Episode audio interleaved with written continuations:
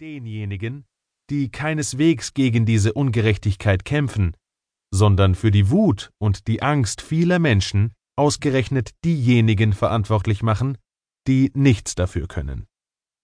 Die Geflüchteten. Mit diesem Buch will ich ein Angebot machen, die Dinge anders zu sehen.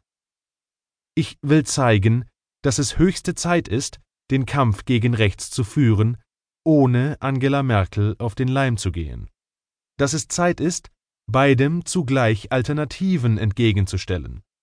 Sowohl der rechten Ideologie der nationalen Abschottung als auch der neoliberalen Idee von Globalisierung, die am Ende vor allem Kapitalinteressen dient. Tatsächlich ist es höchste Zeit, diese Kanzlerin abzulösen. Aber nicht im Sinne der Alternative für Deutschland und ihrer Gesinnungsgenossen in Europa oder anderswo. Die echte Alternative wäre ein politisches Bündnis der sozialen Gerechtigkeit und der gesellschaftlichen Liberalität. Eine Koalition, die die Offenheit von Grenzen mit dem Anspruch der internationalen Sicherung sozialer Standards, gerechter Besteuerung und öffentlicher Daseinsvorsorge verbinden würde. Ich habe dieses Buch auch geschrieben, weil mir diese Perspektive nicht nur im Politikbereich, sondern auch in der Medienwelt viel zu kurz kommt. Zu sehr beschränken sich die Inszenierungen, die uns Tagesschau und heute jeden Abend zeigen, auf die alle gegen die Populisten Perspektive.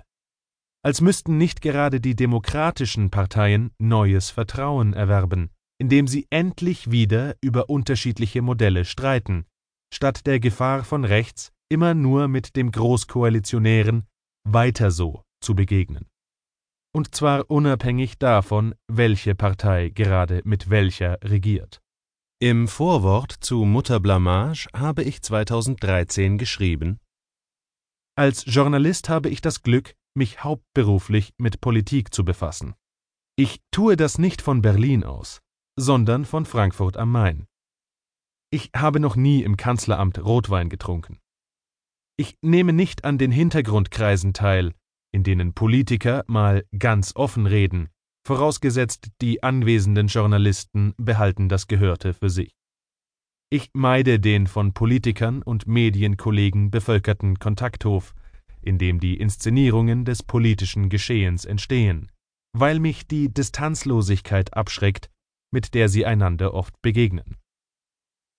Ich versuche zu betrachten und zu bewerten, was Politiker tatsächlich tun und vor allem, was es für die Mehrheit der Bevölkerung bedeutet. Und je länger ich das tue, desto stärker wird mein Eindruck. Das Bild, das sie von sich verbreiten und verbreiten lassen, hat mit ihrem Handeln wenig zu tun.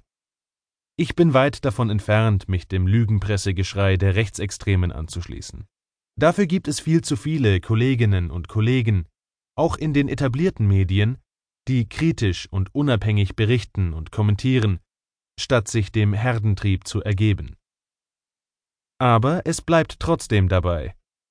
Zu oft funktioniert die Maskerade der Angela Merkel noch immer. Zu unbeachtet bleibt der eklatante Widerspruch zwischen ihrem Image und ihrer praktischen Politik. Deshalb soll dieses Buch die öffentliche Selbstdarstellung von Angela Merkel mit ihrer Politik konfrontieren. Es möchte im Jahr der Bundestagswahl dem Image der Kanzlerin für alle sachliche Argumente entgegenstellen. Und es soll zeigen, dass der Weg nach ganz rechts keineswegs die einzige Alternative ist zum Versagen der Kanzlerin. Zum Motto dieses Buches habe ich ein Zitat aus Max Frischs Theaterstück Biedermann und die Brandstifter gewählt. Das Stück erschien 1958 aber die Person des Biedermann darf als zeitloses Modell des nach außen braven Bürgers gelten, der hinter der Fassade der Wohlanständigkeit sein Zuhause und seine persönlichen Interessen knallhart gegen die Risiken und Nebenwirkungen einer aus den Fugen geratenden Gesellschaft verteidigt. Er tut das mal durch Abwehr gegen alles, was seine Ruhe stört, mal durch Anbiederung, mit der er die Brandstifter zu besänftigen hofft. Nur die gesellschaftlichen Spalt